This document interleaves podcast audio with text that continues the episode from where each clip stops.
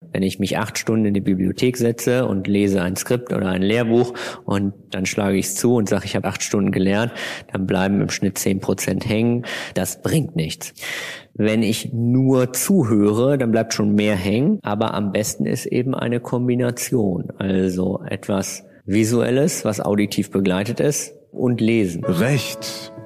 Menschlich.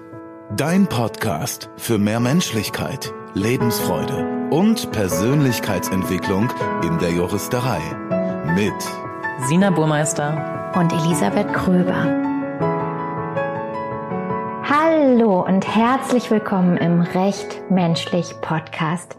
Wir freuen uns sehr, dass du dir die Zeit nimmst, um dir diese wirklich wertvolle Folge anzuhören. Mein Name ist Elisabeth Kröber und heute haben wir eine kleine Premiere für dich. Das erste Mal ist ein Gast, das zweite Mal hier im Podcast. Dr. Jonas Hennig. Jonas ist Strafverteidiger und Gründer der Strafrechtskanzlei HT Defensio Strafverteidiger. Über seine Arbeit im Strafrecht haben wir im ersten Interview gesprochen, das bereits letztes Jahr im Dezember erschienen ist. Heute geht es um ein ganz anderes Thema. Diese Folge ist perfekt für dich, wenn du gerade Jura studierst oder mitten im Referendariat steckst. Jonas ist nämlich auch Repetitor und Inhaber der Altmann-Schmidt-Filialen in Hamburg und Kiel. In dieser Folge teilt er mit dir wahnsinnig wertvolle Tipps für deine Examsvorbereitung und spricht auch ganz offen darüber, wie viel Druck und Angst er selbst vor dem Examen hatte. Vom Klausurenschreiben, dem Entwickeln einer richtig guten Lernstrategie über ein erfolgsversprechendes Mindset ist heute wirklich alles für dich dabei. Also hör dir die Folge unbedingt an und lege dir vielleicht sogar etwas zum Schreiben bereit, um dir Notizen zu machen. Sina hat heute frei ich habe wie beim ersten Mal alleine mit Jonas gesprochen.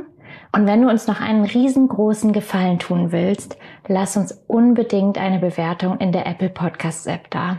Oder kommentiere unter den Posts bei LinkedIn oder Instagram. Das hilft uns sehr, den Podcast in die Welt zu tragen, sodass er für viele, viele Menschen eine Unterstützung sein kann. Jetzt aber ganz viel Spaß mit Jonas und dieser großartigen Folge. Jonas, schön, dass du da bist. Das zweite Mal. Wir haben ja schon einmal miteinander gesprochen und ich wollte unbedingt aber noch ein zweites Mal mit dir sprechen, weil du eben nicht nur Strafverteidiger und Gründer bist, sondern du bist auch Repetitor. Magst du einmal kurz erzählen, was ist deine Rolle als Repetitor? Was machst du? Genau, also ursprünglich war ich schlicht Strafrechtsdozent bei Altmann Schmidt Hamburg, so hat alles angefangen und dann haben mein Kompagnon Jan und ich Altmann Schmidt Kiel und dann später Altmann Schmidt Hamburg übernommen. Wir sind Inhaber und Geschäftsführer dieser beiden Niederlassungen und ich bin dort zuständig für dieses kleine, beschauliche Rechtsgebiet Strafrecht. Also nicht äh, so viel Kurszeit wie mein Kollege Jan im Zivilrecht etwa, aber ja, betreue dort die Strafrechtskurse fürs erste und zweite Examen und die Lerntechnikeinheit. Und das ist das, worüber wir heute auch sprechen wollen, weil wir wissen, es hören ganz viele Menschen zu, die gerade im ersten Examen stecken, im zweiten Examen stecken. Da ist ein wahnsinniger Druck auf diesem Thema Examen. Du hast es schon in unserem ersten Gespräch gesagt, dass auch du damals echt gelitten hast unter ja. den Examina. Prüfungsangst, ganz doll. Äh, ja? ja? Ja, ganz doll. Also mit Kotzen, ne? Mit, Ko mit Kotzen, ja. Magst du mal erzählen, was war das, was damals so diesen Druck ausgelöst hat? Wie, wie war diese Phase? Wie muss man sich das vorstellen? Woher dieser Druck kommt, weiß ich nicht. Habe ich nie abschließend psychologisch eruiert. Beim zweiten Examen ist das etwas greifbarer. Ich war zu dem Zeitpunkt schon Repetitor. Hm. Habe äh, nach dem ersten Examen Doktorarbeit geschrieben, dann als Dozent angefangen. Und äh, wenn man dann im ersten Prädikat hat und dann erzählt den Leuten, hey, ich bringe euch jetzt zum Prädikat und Prädikat ist irgendwie alles und muss selber noch so ein Ding, nämlich das zweite Examen nach Hause fahren und weiß, dass nicht nur Freunde und Familie fragen werden, wie es gelaufen, sondern die ganzen Menschen, die man da unterrichtet und selbst zum Examen führt, werden das irgendwie erfahren, dass der Druck natürlich extrem groß. Und äh, das war einfach so. Aber beim ersten Examen habe ich mir diesen Druck auch gemacht. Äh, keine Frage. Ich finde das immer so super und wichtig, das hier so ganz offen anzusprechen, damit einfach jeder, der zuhört, weiß, du bist da nicht alleine mit, sondern eigentlich geht's allen so. Und ich höre ganz oft, dass Leute sagen, ich habe immer das Gefühl, den anderen geht das nicht so. Die sitzen da immer von morgens bis abends in der Bib, die lernen einfach, die kriegen das alle hin und die haben nicht diese Breakdowns oder die sind irgendwie nicht, dann plötzlich kriegen sie drei Tage nichts auf die Kette, weil sie sich so einen Stress machen. Ähm, das hatte ich tatsächlich zum Glück auch, auch, nicht, dass ja. mit dem in dieser Lernphase da ist mir das nicht passiert, aber im Examen selber, also oder unmittelbar davor, das war schon äh, nah am Zusammenbruch oder gab den einen oder anderen Zusammenbruch. Ja. Ich hatte immer das Problem, ich habe wirklich mal gelernt, gelernt, gelernt, mir Druck gemacht, also vor allem vom ersten und dann bin ich in so ein Loch gefallen. Und dann ging irgendwie ein Tag wieder nix und dann Netflix und irgendwie schlechte Laune und alles ist schwierig. Und ich habe so gedacht, ach, hättest du mal rückblickend einfach jeden Tag kontinuierlich ein bisschen gemacht und, und dir nicht so einen Druck gemacht, dann hättest du dafür durchgehend erlernen können. Aber ich hatte echt so richtig ja. Höhen und Tiefen. Also das hatte ich eher am Stück nach den Klausuren im zweiten Staatsexamen, war meine Prognose, dass das sehr schlecht gelaufen ist und diese ganze Wahlstation, die sich dann angeschlossen hat, die eigentlich sehr spannend war, aber die war von einer rückblickend, würde ich sagen, fast depressiven Phase begleitet, bis dann diese erlösende Mitteilung der Noten kam und es dann doch gut war, aber bis dahin bin ich wirklich in, in so ein Loch gefallen und äh, das war eine ganz schwierige Zeit und das war aber durchgehend, die ganzen drei, vier Monate, bis die, bis die Noten kamen. Ja. Und das sagst du als Repetitor und als jetzt heute sehr, sehr erfolgreicher Strafverteidiger und Unternehmer. Also ähm, ja, für alle, die jetzt zuhören. Ne?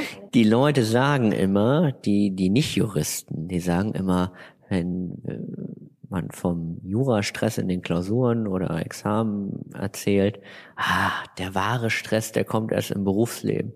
Das ist so ein Quatsch. Also, Jura ist es andersrum. Ist nicht so. Ich habe in meinem ganzen Berufsleben, und da waren wirklich stressige Situationen dabei, nicht eine einzige Situation, die annähernd mit dem Stress dieser beiden Examina vergleichbar ist, erlebt. Nichts. Ja, also wenn man das durch hat, dann kann er auch echt nichts mehr schocken, finde ich.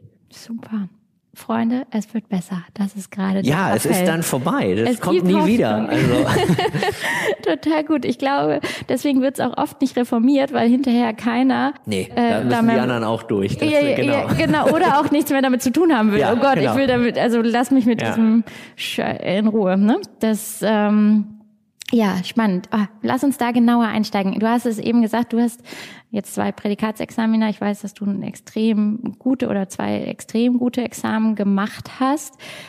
Jetzt geht das ja nicht jedem so, dass er dieses Glück hat oder das geschafft hat oder auch vorher nicht genau weiß. Ne? Viele, die jetzt zuhören, wissen nicht, wie, wie es ausgehen wird.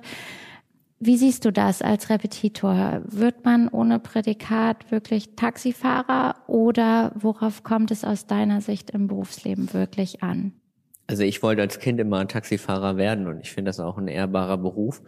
Aber die Zeiten äh, sind ja lange vorbei, dass wir irgendwie einen Arbeit, Arbeitsmarkt haben für Juristen, wo es jetzt schwierig wäre, einen Job zu finden. Also das ist ja etwas, das habe ich noch so gehört, als ich im ersten Semester war. Aber das ist ja heutzutage völliger Quatsch. Wir haben einen, einen für Bewerber super attraktiven Markt. Alle reißen sich um gute junge Juristinnen und Juristen.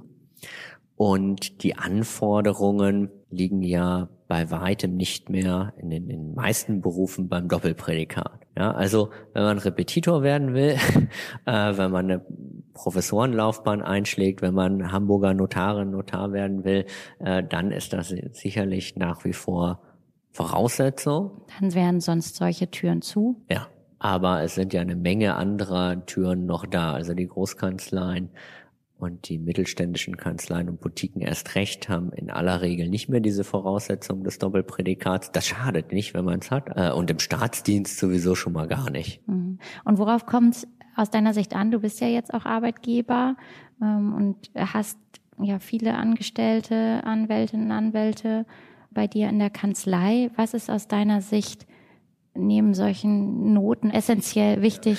Also die Examensnote, um es ganz klar zu sagen, ist ein Faktor. Die gucke ich mir auch an fürs erste und zweite Examen. Aber das ist nicht das Entscheidende für mich. Für mich äh, ist wichtig, dass die Menschen eine Begeisterung für das Rechtsgebiet, bei uns Strafrecht oder Strafverteidigung mitbringen und Talent für den Bereich, in dem sie eingesetzt werden, also zum Beispiel im schriftlichen Bereich oder zum Beispiel im Standing in der Hauptverhandlung. Da muss man natürlich selbstbewusst auftreten, rhetorisches Talent mitbringen. Äh, das ist dann äh, deutlich wichtiger für mich als die Frage, ob hier jemand acht oder zehn Punkte im Examen hat. Ja, also wenn jemand elf Punkte im Examen hat, und ist trotzdem in der Hauptverhandlung am Amtsgericht total unsicher und kann die Verteidigungslinie nicht selbstbewusst vertreten, dann ist er für uns in dem Bereich jedenfalls vollkommen uninteressant. Begeisterung. Begeisterung, Standing und Teamfähigkeit, aber juristisches Talent spielt auch eine Rolle. Das kann man allerdings auch haben äh, außerhalb eines Prädikatsexamens. Es ist ja auch so, dass wir nach wie vor dieses Studium Generale haben und ein ganz bestimmtes Talent wird primär im Examen abgefragt und das ist kann ich gut Klausuren schreiben. Und das, dieses Talent lässt sicherlich auch einen Rückschluss zu auf viele wichtige juristische Schlüsselfertigkeiten, aber nicht auf alle juristischen und schon gar nicht auf die ganzen unjuristischen Soft Skills oder auch harte Fakten, die man mitbringen muss, um erfolgreich in einem bestimmten Beruf oder erfolgreich als Anwalt zu sein. Wir haben uns jetzt heute vorgenommen, hier wirklich gute, handfeste Tipps zu geben, wie aber eine Examensvorbereitung möglichst erfolgreich und ich würde jetzt als Coach anhängen, trotzdem vielleicht möglichst glücklich, so realistisch wie es eben ist, also auch vom Mindset her verlaufen kann.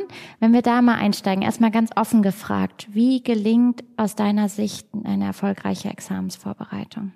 Fokus, ganz wichtig.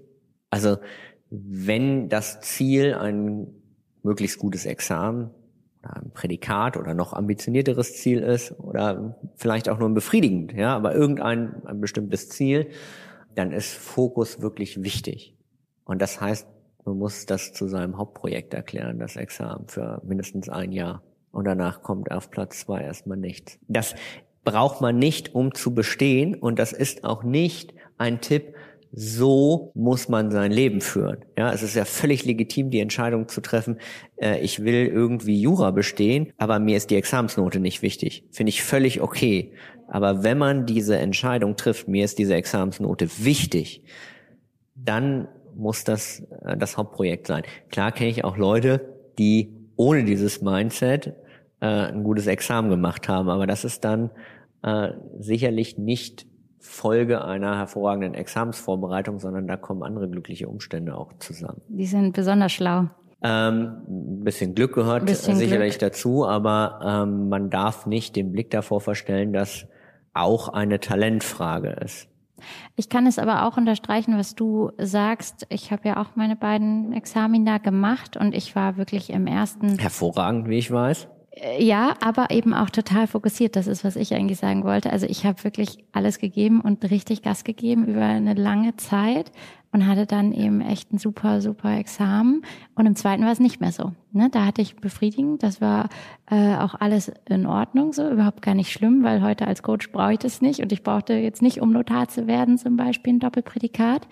Aber ich war damals mit meinem Kopf schon ganz woanders. Ich habe die Coaching-Ausbildung gemacht, ich habe eine Yogalehrerausbildung zu der Zeit gemacht, ich habe als Freelancerin Marketing gemacht für Kanzleien. Also das war ähm, ja war direkt die Quittung in Anführungsstrichen. Äh, alles gut, aber ich deswegen ich kann das nur unterstreichen. Es braucht ein gewisses reinhängen. Außer man ist vielleicht das absolute Supergenie, was alles nur einmal lesen muss. Aber ich glaube, man braucht eine gewisse. Ja, aber ich finde es ganz wichtig, dass man diese Entscheidung erstmal sich überlegt, dass man, dass man die Wahl hat. Man muss ja nicht die Entscheidung treffen, genau. diesen Fokus dort zu setzen. Aber wenn man dieses Ziel hat, dann sollte der Fokus da auch sein. Super Punkt. Es war bei mir nämlich zum Beispiel genau das. Es war, ich wusste, für meine Karriere ist es wichtiger, jetzt nicht nochmal mich zwei Jahre ja. einzuschließen. Da hatte ich keinen Bock drauf.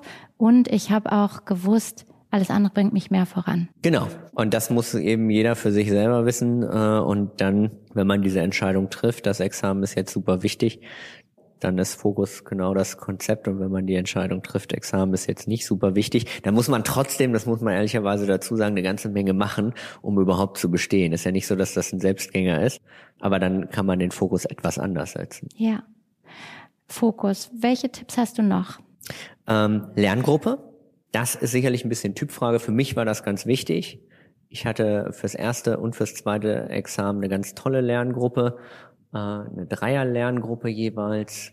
Und äh, wir sind heute noch befreundet. Völlig unterschiedliche Wege sind wir gegangen. Aber wir haben alle gute Examina gemacht und haben uns, sage ich mal, die Kür in dieser Punkteskala wechselseitig ein Stück weit zu verdanken.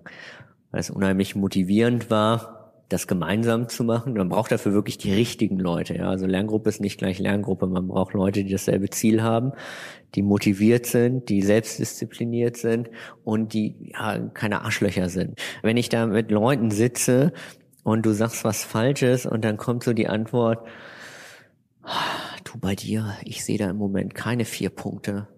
Das ist, mit so Leuten will ich doch nicht mich ein Jahr oder länger aufs Examen vorbereiten. Ja. Ja, ganz, ganz wichtig. Und wie sah dann konkret euer gemeinsames Lernen aus? Das ist ja auch immer ganz unterschiedlich. Wie habt ihr das gestaltet?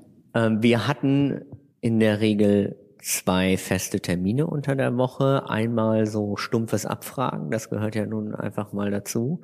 Definition, Aufbauschema, Streitstände oder im zweiten Examen diese ganzen Formalia. Gerade das zweite Examen ist ja total das Fleißexamen. Das erschließt sich ja nicht aus dem gesunden Menschenverstand oder aus einem guten juristischen Gedanken heraus, wie ich eine Abschlussverfügung bei der staatsanwaltlichen Entschließungsklausur schreibe, sondern das ist ja total stumpf. Äh, ich finde es auch bescheuert, sowas abzufragen, ja. Also wollen wir gar nicht drüber sprechen, aber das muss man ja irgendwie reinpauken, ganz klassisch. Und dafür haben wir so eine Abfrage-Session einmal die Woche gemacht. Und dann der Teil, der wesentlich mehr Spaß gemacht hat, wir hatten auch einmal die Woche Fall AG immer einer sozusagen als Repetitor des anderen einen Fall vorbereitet, vorher ausgeteilt, dann gab es Zeit, Lösungskizze zu erstellen und dann hat der jeweils mit den anderen oder sie äh, das durchgesprochen und das ging dann reihum. Und das hat auch wirklich Spaß gemacht. Das haben wir meistens so einen späten Nachmittag angefangen, da haben wir dann auch mal einen Wein beigetrunken und äh, das, also Fälle lösen, wenn man gerne Jurist ist, dann macht das ja auch Spaß super Fälle lösen. Und vor allem finde ich persönlich diesen Spaßaspekt sehr, sehr wichtig, ne? weil man kämpft sich ja schon so durch. Und ja. ich erinnere mich, dass es einfach immer schöner war. Man hat einen Kaffee dabei getrunken, man hat hinterher geplaudert, man. Ne, ja, ich bewundere auch wirklich andere. die ja. Leute, die jetzt dieses Examen, äh, die ganzen Kursteilnehmerinnen, Kursteilnehmer, aber auch alle anderen, äh, die das in dieser Corona-Zeit gemacht haben, wo das natürlich alles viel schwieriger war. Also ich habe mit meiner Lerngruppe gerade fürs erste quasi äh, in der Bibliothek kann ich nicht sagen gewohnt, ne? aber da, da hat unser Leben stattgefunden. Wir haben uns dann morgens getroffen, dann haben wir zusammen Mittagessen, dann haben wir abends noch was gegessen. Wir, wir haben da gelebt. Und äh, das hat natürlich auch eine soziale Komponente. Ne? Ja, ja. Ja, und dieses soziale Verkümmern ist ja was, was, was ganz viele, also wo viele drunter leiden. Ja. Du sitzt da alleine zu Hause und ist logisch, dass traurige ja. Gedanken kommen. Deswegen Lerngruppe, ganz ja. wichtig, Leidensgenossen. Also nicht da jetzt irgendwie den armen Erstsemester verhaften und sagen, du lernst jetzt mit mir, sondern äh, Leute, die ungefähr gleichen Zeitpunkt ins Examen gehen und ja. man Bock hat, das zu machen. Ja. Fokus Lerngruppe. Gibt's noch was? Ja. Das ist das Unangenehmste. Aber das ist wirklich, wenn das nicht passiert, dann kann ich alles andere richtig machen. Von morgens bis abends lernen, juristisches Talent sein, Lerngruppe haben. Es nutzt alles nichts. Klausuren schreiben. Klausuren schreiben zur Übung jede Woche. Ohne Hilfsmittel in fünf Stunden. Das ist das A und O. Äh, es gibt ganz, ganz viele, die das einfach nicht beherzigen und dann okayes Examen machen äh, oder aber im schlimmsten Fall sogar durchfallen, weil die Klausurroutine fehlt. Und man kann im Repetitorium sitzen, man kann sich Bücher dazu durchlesen, man kann das alles in der Theorie lernen, wie schreibe ich eine Klausur. Aber das muss man im Handling üben, dieses Zeitmanagement und den Stil und Einigen fällt das leichter, die sind da schneller drin, aber jeder muss es üben. Das ist ganz, ganz wichtig und das ist natürlich super zeitraubend und nervig, das jede Woche zu machen. Und nur die Lösungskizze reicht auch nicht. Hast du das irgendwie ergänzt? Hast du immer alles ausgeschrieben? Hast du auch Lösungskizzen gemacht? Wie, wie das kann man das? zusätzlich machen, dass ich sage, ich, ich habe drei Fälle in der Woche, einen löse ich mit der Lerngruppe, einen löse ich für mich, aber ein schreibe ich als Klausur. Mhm. Von hinten bis vorne und jede Woche also das gehört zu einer optimalen Prädikatsexamensvorbereitung einfach ja. dazu. Das muss nicht äh, in einem Klausurenkurs eines Repetitoriums sein, das kann auch an der Uni sein, äh, aber auch da, viele bescheißen sich da, ne? Ja, ich mache nur die Lösungskizze, ja, ich gucke mir das alles im Skript an. Mein zweites war deutlich besser noch als das erste und ein wesentlicher Unterschied war die Klausurroutine. Das habe ich beim zweiten nämlich wirklich ganz konsequent gemacht mit dem Klausurenüben und beim ersten nicht. Nicht so schon, aber nicht ganz so doll. Es ist ja auch oft ein Druckthema, wird irgendwie so so um sich geworfen mit ich habe irgendwie schon 80 Klausuren und ich habe 100 und ich habe irgendwie 50, oh Gott, ich habe nur 20. Würdest du da eine Zahl mitgeben oder würdest du sagen, das ist dann individuell? Das ist individuell, aber unter 30 ist es keine seriöse Examsvorbereitung. Aber es gibt sicherlich den einen oder anderen, der sollte 80 schreiben und es gibt Leute, da reichen 30. Mhm. Und dann auch wahrscheinlich, könnte ich mir vorstellen, die Klausur auch echt nachbereiten und schauen, was habe ich falsch gemacht. Ja. Ja. Also da auch wirklich nochmal gute Juristen drüber gucken lassen. Nicht immer nur den Korrektor und einmal die inhaltlichen Lücken schließen. Das ist einfach. Das kann ich mit der Lösungskizze selber machen. Aber auch wirklich stilistisch da ranzugehen und sich da zu optimieren, weil da lassen viele, viele Punkte liegen. Ja, ich finde das äh, einen spannenden Gedanken, wirklich auch ehrlich hinzuschauen, was sind auch meine Schwächen, ne, stilistisch, aber auch inhaltlich. Ich habe oft das Gefühl, viele Menschen drücken sich so davor, wirklich an ihre Angstgegner ranzugehen, ja. ob das nachher die Kommasetzung ist oder irgendwie das Immobiliarsachenrecht. Sieht man bei uns im, im Klausurenkurs ganz schön, das Individualcoaching mit dem Korrektor, das wird wann gebucht? Kurz vorher? Kurz vorher, wenn man die Note bekommen hat und die Note ist gut. Dann möchte ah. man sich das nämlich nochmal erzählen lassen. Oh. Aber wenn die nur, wenn das so drei Punkte sind, das möchte man sich nicht nochmal erzählen lassen, wo das Scheiß war. Dabei ist das genau die Klausur, aus der ich ja ganz viel lernen kann. Ja, ehrlich hinschauen, wirklich, und dann sich dem stellen. Das ist so meine Erfahrung. Wir denken oft, es ist so viel schlimmer, aber dann setzen wir uns einmal bewusst damit auseinander oder auch wirklich mit, mit den Fehlern, die wir immer wieder stilistisch machen. Ne? Also sich ja. mal einen halben Tag zu nehmen und sagen, ich gucke mir wirklich zum Beispiel Kommasetzung mal an, weil jedes Mal das irgendwie einen schlechten Eindruck macht in der Klausur, dass ich das gar nicht kann. Wobei Thema Kommasetzung, also die ist bei mir echt scheiße. Das, das ist kein Fallstrick. Das, das also. ist kein Fallstrick. Ich bin so ein Riesenfan von guter Rechtschreibung, aber da ist auch jeder, jeder bisschen eigen, glaube ich, auf dem Thema unterwegs. Ja. Ähm, aber stimmt. ja, Botschaft irgendwie auch sich zu trauen, dann irgendwie in die Schwächen reinzugehen und die ja. wirklich anzuschauen. Jetzt hast du gesagt, Klausuren schreiben. Was macht denn eine richtig gute Klausur für dich aus? Eine richtig gute Klausur macht für mich aus, dass die Schwerpunkte einmal erkannt werden. Das ist eine Frage, wie gut bin ich vorbereitet, aber dass sie dann auch hervortreten.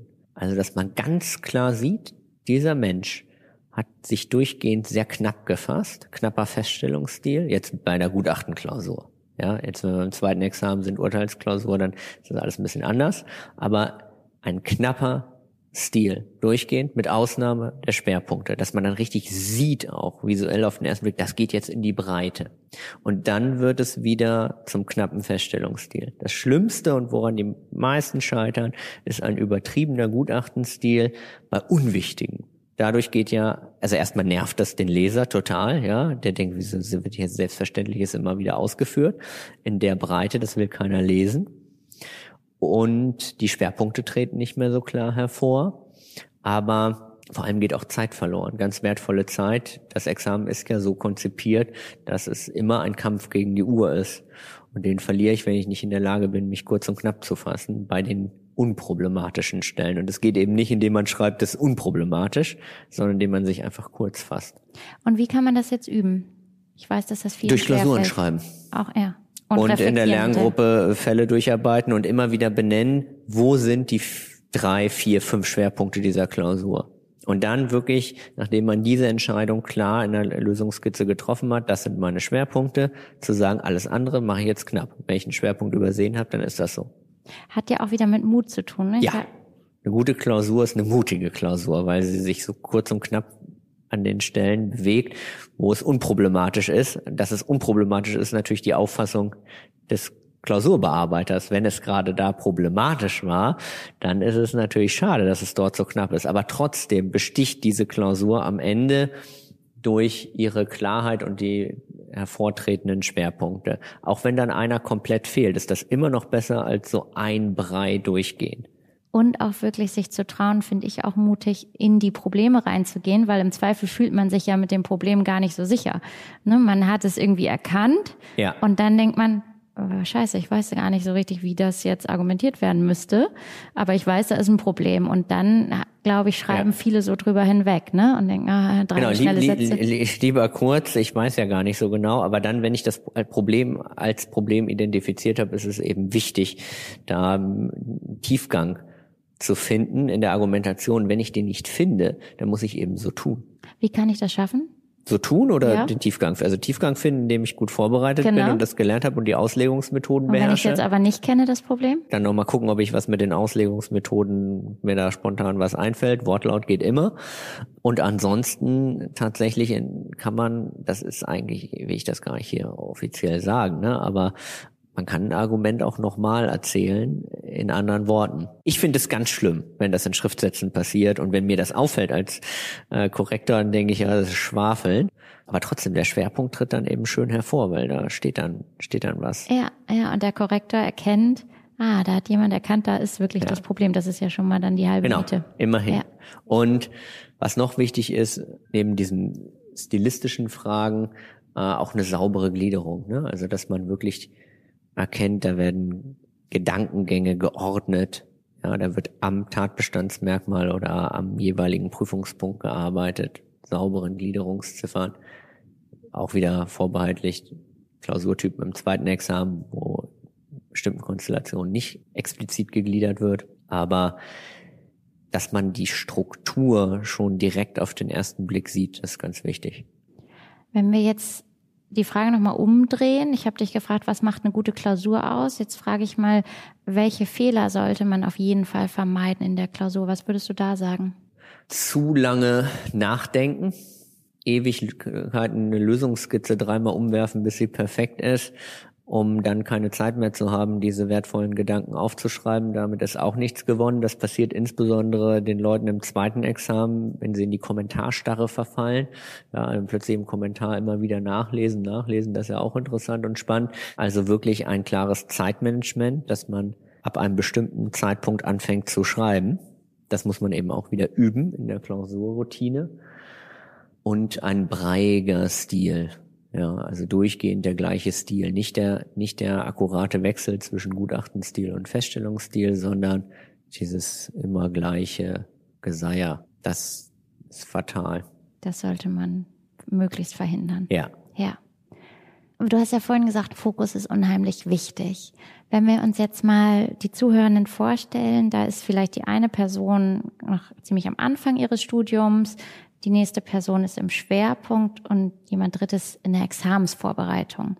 Wenn wir diese drei Zeitpunkte nehmen, worauf würdest du zum jeweiligen Zeitpunkt den Fokus legen? In dieser ersten Phase des Studiums würde ich den Fokus auf mehrere Aspekte legen. Also da sollte man, finde ich, aus, auch aus meiner Vita heraus kann ich das nur jedem empfehlen, sein Studentenleben genießen. Dazu gehört auch feiern gehen und äh, all das, was nicht unmittelbar mit dem Studiuminhalt zu tun hat. Die Zeit, da sich wirklich zu nehmen und auch einen, einen studentischen Freundeskreis aufzubauen, eine Lerngruppe vielleicht schon, das ist ganz ganz wichtig. Ja, die Zeit, die kommt ja nicht nochmal und die vermisst man später. Aber klar, da würde ich, was, was den Studienerfolg angeht, auch darauf achten, dass man zeitlich gut durchkommt, so dass man dann rechtzeitig in den Schwerpunkt hinein startet und da nicht ganz viel Zeit so rumtrödelt. Ja, und das ist auch gut machbar. Ja, also ein Privatleben bis zur Examensvorbereitung alles kein Problem. Im Schwerpunkt würde ich klar den Fokus auf den Schwerpunkt legen. Es bietet sich aber meines Erachtens an, schon parallel mit der Examensvorbereitung anzufangen. Und dann, wenn der Schwerpunkt abgeschlossen ist, dann sollte der Fokus auf dem, auf der eigentlichen Examensvorbereitung liegen. Das heißt dann konkret Klausuren schreiben sicherlich ja. und was noch? Klausuren schreiben.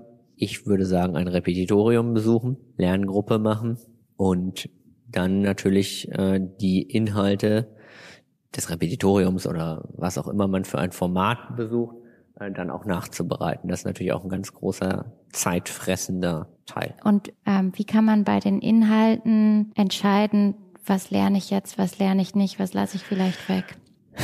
Da hilft auch wieder ein Repetitor. ja. Ansonsten, es gibt so diese Prädikatstrias, Aufbauschema, Streitstände, Definition. Ja, das reicht für sich genommen nicht, muss eben Klausurroutine dazukommen, Fälle üben, aber da den Fokus legen. Ich glaube, viele lernen oder versuchen, Dinge zu tiefgehend zu fixieren. Also ich glaube, es ist ganz wichtig, dass man, wenn man einen, sich mit einem Streitstand beispielsweise beschäftigt, dass man den versteht. Auch tiefgehend versteht, dann ist es viel leichter, dass es hängen bleibt. Aber dann das dritte Argument der vierten Minderansicht noch aufzuschreiben und versuchen, sich auch wirklich zu merken, das ist halt völliger Quatsch, dafür in der Klausur eh keine Zeit mehr, sondern da ist es viel wichtiger zu sagen, was ist die eine Ansicht und die Argument, was ist die andere und ihr Hauptargument und wo ist der Prüfungspunkt. Das muss ich festhalten in meinem Kopf und alles andere, entweder fällt es mir ein oder nicht, aber das ist nicht wichtig. Das ist einmal bei der Erstbefassung wichtig, da kann man diesen Tiefgang zulassen, aber dann im Festhalten, da muss man Abstriche machen, das geht sonst gar nicht anders. Ja, also das war auch so ein bisschen der Gedanke, der ich, den ich im Kopf hatte, die Grundlagen wirklich zu verstehen und natürlich noch on top über die Grundlagen hinaus, je nachdem auch, was man für ein Ziel hat, aber eben nicht zu denken, die vierte Minderansicht ist äh, genau. super wichtig, wenn ich noch gar nicht ganz genau weiß, wie prüfe ich das eigentlich generell. Also auf die kommt es nachher auch für die gute Note nicht an, das ja. ist so, sondern es kommt auf den Stil, die Struktur, den Gesamteindruck der Klausur an auf die Argumentationsweise und auf das Erkennen des Problems, nicht auf das dritte Argument der, der vierten Minderansicht. Und was mir auch so ging, ich weiß nicht, was du dazu denkst, ich habe oft am Anfang den Fehler gemacht, dass ich zu oft meine Strategie gewechselt habe. Immer mal wieder gedacht, ach, jetzt brauchst du doch noch das Skript oder noch mal wieder die Unterlagen ja. oder so. Und im ersten Examen habe ich das auch, äh, war das mein Problem. Und deswegen ist es wichtig, sich da am Anfang einmal klar zu werden, wie gestalte ich die Examensvorbereitung und das dann durchziehen. Und da eben drauf achten, ist das da alles drin? Was genau. man so braucht. Und aber dann auch keine Angst zu haben, wenn jetzt irgendwie Freund XY genau. vorbeikommt und sagt, oh, ich habe aber noch ein super Ich habe noch mal das 40 Probleme Buch hierzu. Kennst du das noch gar nicht? ja, sondern sagen, nein, ich habe hier meine Unterlagen, da vertraue ich drauf, weil ich mich ja vorher mit befasst habe, dass da alles Wichtige drin ist. Und ich fange jetzt nicht an, dasselbe Rechtsgebiet mit anderen Lernunterlagen nochmal durchzuarbeiten. Dann verzettelt man sich. Wir haben ja hier im Podcast auch Professor Lorenz aus München von der LMU ja. zu Gast gehabt. Ich bin ja ein großer Professor Lorenz-Fan auch. Tolle Folge übrigens für alle, die zuhören. Wenn du sie noch nicht angehört hast, hör da gerne mal rein.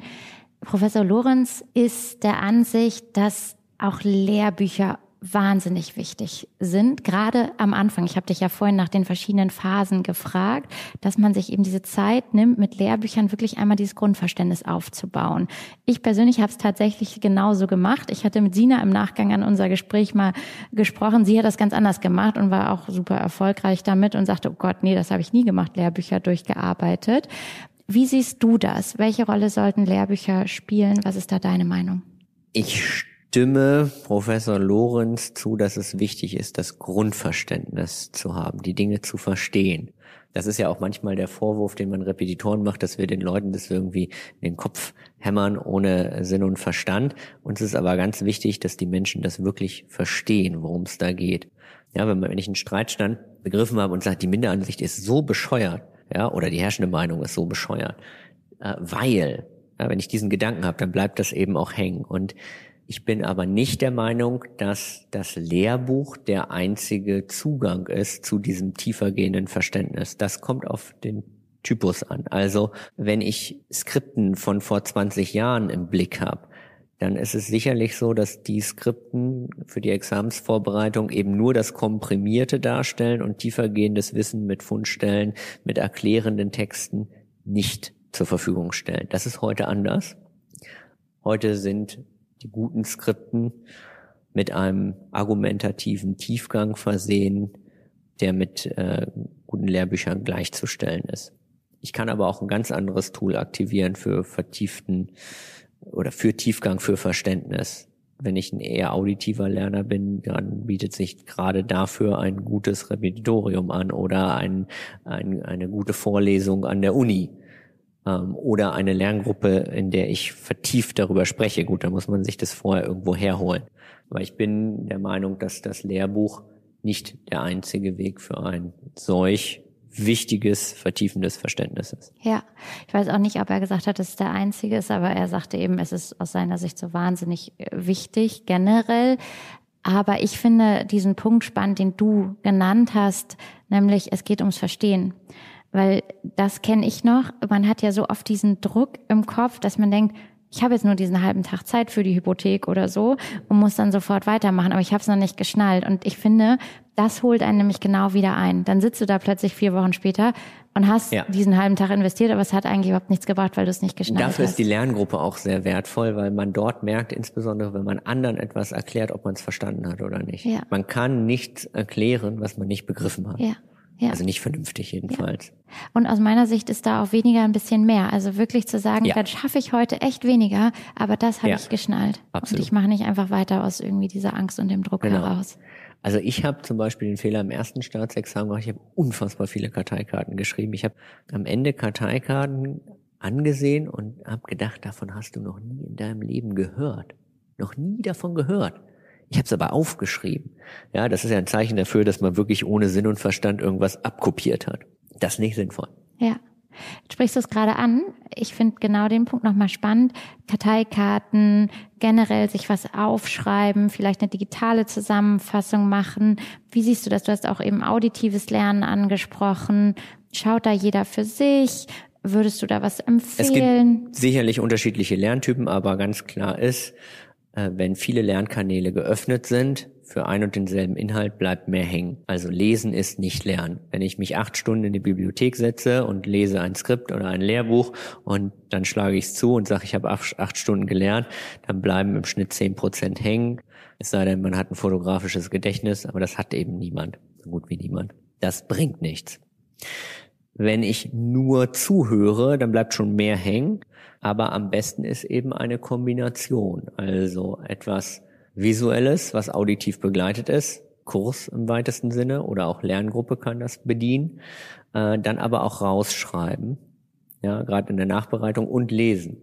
Also wenn ich zwei Stunden etwas zum Thema Mittäterschaft höre, was visuell begleitet ist, ich danach das Thema nochmal im Skript vertiefend nachlese und mir dann das Wichtigste rausschreibe und dann nochmal eine halbe Stunde in der Lerngruppe das abfrage oder eine Stunde. Da habe ich mich drei, vier Stunden damit beschäftigt und dann sitzt das und das ist viel mehr wert als acht Stunden, das in Lehrbüchern nachzulesen. Da bleibt nämlich einfach fast nichts hängen. Ja. Und so bleibt ganz viel hängen, weil in meinem Kopf dämmert gerade Animus Auctoris und Co-Auctoris. Und das und, ist jetzt schon und in Abgrenzung äh, zu? Sozii, Animus ja, Sozii. genau, perfekt. Richtig. Sind diese lateinischen ja. Begriffe, braucht ja. man die? Ich habe die in meinem Streberdasein des ersten Examens tatsächlich gelernt. Also im zweiten Staatsexamen 184 GVG, Gerichtssprache ist Deutsch, da braucht man die nicht. Im ersten Staatsexamen finden viele Korrektoren das geil. Gehöre auch zu den Leuten, die es geil finden. ähm, ich vermittel diese lateinischen Schlagworte und es ist leider gerade bei den Korrektoren äh, gibt es eine gewisse Schlagwortfixierung und wenn so ein Seut Dominum Gerere da drin steht, dann ist das schon ganz schön. Aber es ja. ist kein Muss. Ja, Schlagworte, aber generell jetzt unabhängig davon, ob auf ob Latein sie Latein oder nicht, ganz wichtig ähm, sind wichtig, ja, dass man die wichtig. echt ja. manchmal vielleicht sogar wichtiger als der Inhalt könnte ich mir fast vorstellen. Ne? Wenn Traurigerweise ja. Ja, ja. Wenn du eine Sache anders machen könntest, jetzt nochmal mit Blick auf deine Examensvorbereitung, mhm. was wäre das? Weniger Karteikarten schreiben im ersten, dafür mehr Klausuren. Das würde ich rückblickend anders machen. Das zieht sich durch. Also, Freunde, Klausuren schreiben, es nützt nichts. Ihr kommt nicht drum herum. Ja. Was ist vom Mindset her wichtig, um sich gut aufs Examen vorzubereiten? Fokus, Respekt und wenn man Prüfungsangst hat, ist es, glaube ich, wichtig, das ein Stück weit zu akzeptieren. Also den Anspruch zu haben, dass die ganz weggeht, ist fürchte ich vermessen. Also das auch anzunehmen. Ne? Ja. Ist auch im Coaching oft so, dass man im ersten Schritt erstmal sagt, ich bin so. Ja. Und das, oder ich bin so oder ich bin heute so. Ne? Ja, genau. Das heißt ja es nicht, ja dass das irgendwie. Es ist ja nur für eine Zeit. Genau, ne? das, also, das, das muss ja nicht für immer so sein oder Teil des Charakters sein, aber das jetzt gerade ist das mein Status quo und das kann auch schon wahnsinnig viel Druck rausnehmen, sich auch das erstmal zu erlauben. Ja. Ne? Sagen, ja, Genau. ich bin halt kein perfekter Mensch, ich bin halt auch nur ich so. Und auch einfach zu sagen, ja, diese Zeit jetzt unmittelbar vor den Klausuren und während der Klausuren, das ist eine Scheißzeit, okay. Ja. Nehme ich mal so Ja, mit und ja. danach wird's besser. Hast du, auch wenn du sagst, du hast selber dir wahnsinnig viel Druck gemacht, hast du trotzdem aus, aus deiner Erfahrung des Repetitorseins über Jahre noch Tipps, Gedanken, wie man mit diesem Druck in der Examensvorbereitung besser umgehen kann? Also das eine ist, ist den zu akzeptieren, der ist da. Der andere Hinweis finde ich auch wichtig. Examen ist zwar in dem Moment nach meinem eigenen Ratschlag ja das Primärprojekt, aber zu wissen ist es nicht alles im Leben. Also ich kenne durchaus glückliche Juristinnen und Juristen, die kein Prädikatsexamen haben und erfolgreich sind. Ja, also das sich gelegentlich, zumindest für die Leute, die sich zu viel Druck machen. Für andere ist es vielleicht kein so guter Gedanke, aber für die, die sich zu viel Druck machen, ist das etwas, was man sich vor Augen halten sollte. Und so ganz praktikabel Sport. Also das befreit ein Stück weit. Muss jetzt kein Hochleistungssport sein, aber körperlicher Ausgleich, im Ausgleich, weitesten ja. Sinne. Das Gehirn runterfahren Ja. lassen, dadurch Druck abbauen. Ja, und es soll ja sogar Menschen geben, die keine Juristen sind und auch glücklich sind. Das, das habe ich gehört. Ja. Das, das ist mir auch zu Ohren gekommen. Ja. Wie unterscheidet sich jetzt die erfolgreiche Vorbereitung fürs erste Examen von der erfolgreichen Vorbereitung fürs zweite Staatsexamen? Ganz wesentlich äh, schon von den Rahmenbedingungen. Was gut ist beim zweiten, man weiß den Zeitpunkt von vornherein. Man kann da nicht selber sich noch überlegen, ich mache später oder so. Das ist gut, das hilft den, den meisten total. Im Wesentlichen, also Fokus, Lerngruppe, Klausuren schreiben. Das gilt für beide Examiner gleichermaßen.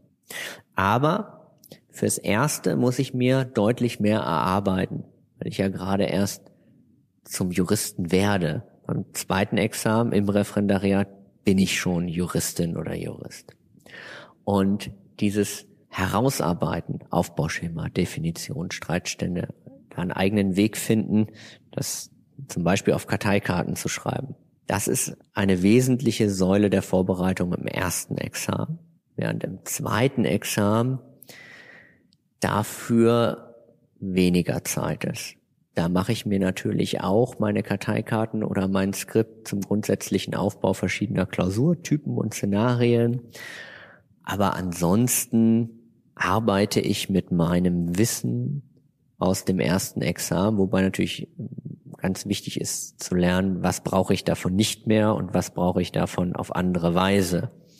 Aber dieses grundsätzliche Herausarbeiten des juristischen Wissens hat eine untergeordnete Bedeutung im zweiten Staatsexamen im Verhältnis zum ersten. Das ist der große Unterschied. Das befreit auch, und das begreifen aber viele bei der Vorbereitung fürs zweite nicht. Die fangen wieder an, Karteikarten zu schreiben, alles nochmal neu auf, also die Aufrechnung und der Diebstahl, der wird, das ist, die Prüfungsschema sind gleich, ne? Erstes und zweites Examen. Muss ich nicht alles nochmal das Rad von vorne erfinden. Mhm. Ja, aber weniger aufzuschreiben, weil auch die Zeit nicht da ist, ist auch meine Erfahrung. Ich habe trotzdem Genau. ein bisschen wie eine Bekloppte alles aufgeschrieben, auch, ja. war aber war aber auch ja nicht so erfolgreich.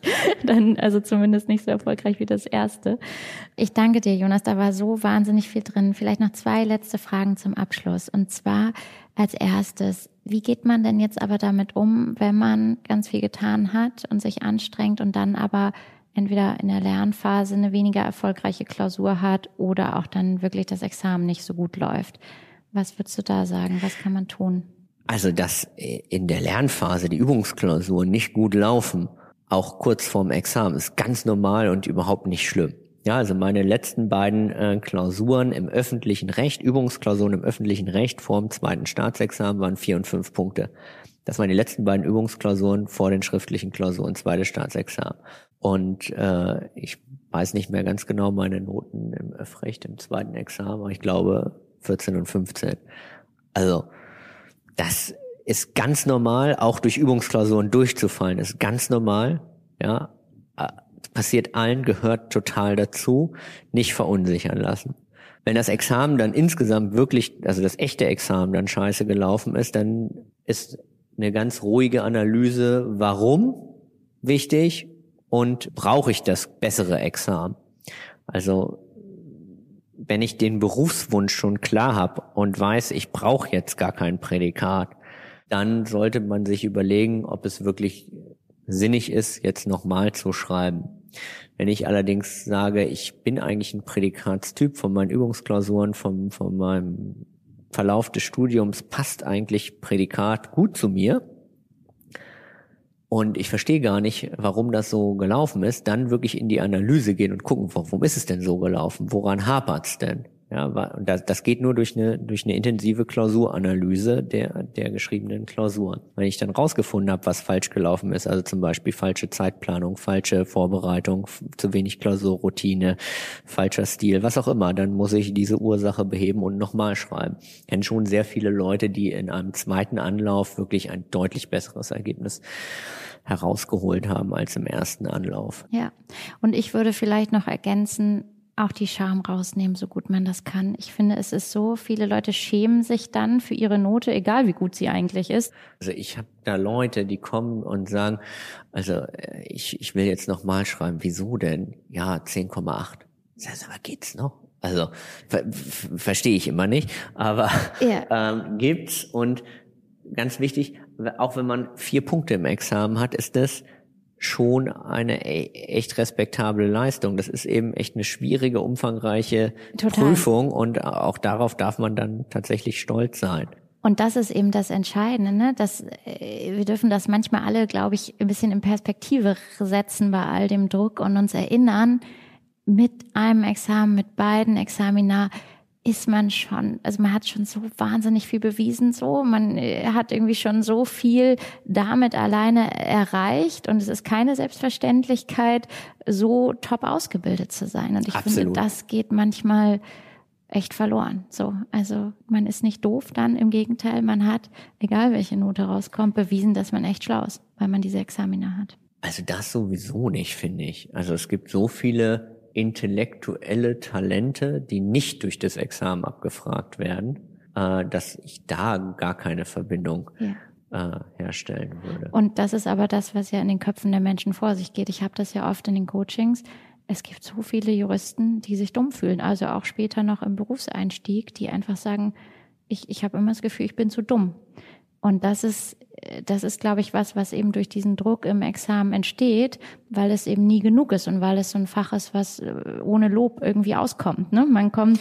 Ähm, Die ganze Punkteskala ist ja, da muss man sich erstmal drauf einstellen. Ne? Also äh, ich empfehle auch immer im nicht juristischen Kontext, wenn man ein Prädikat geschafft hat, ist dabei bewenden zu lassen, zu sagen, ich habe ein Prädikatsexamen. Wenn man den Leuten erklärt, ich habe 9,5 Punkte und das ist übrigens voll gut und ich bin unter den besten 10 Prozent, klingt das ja wie so eine blöde Ausrede. Ja, wenn man dann sagt, ja, von 18, das ist ja knapp die Hälfte. Super. Jonas, vielen, vielen Dank. Allerletzte Frage. Gibt es noch etwas, was dir gerade auf dem Herzen liegt, was du sagst, das muss ich nochmal sagen, das ist mir noch wichtig, wenn es darum geht, erfolgreich und möglichst glücklich durchs Examen zu kommen?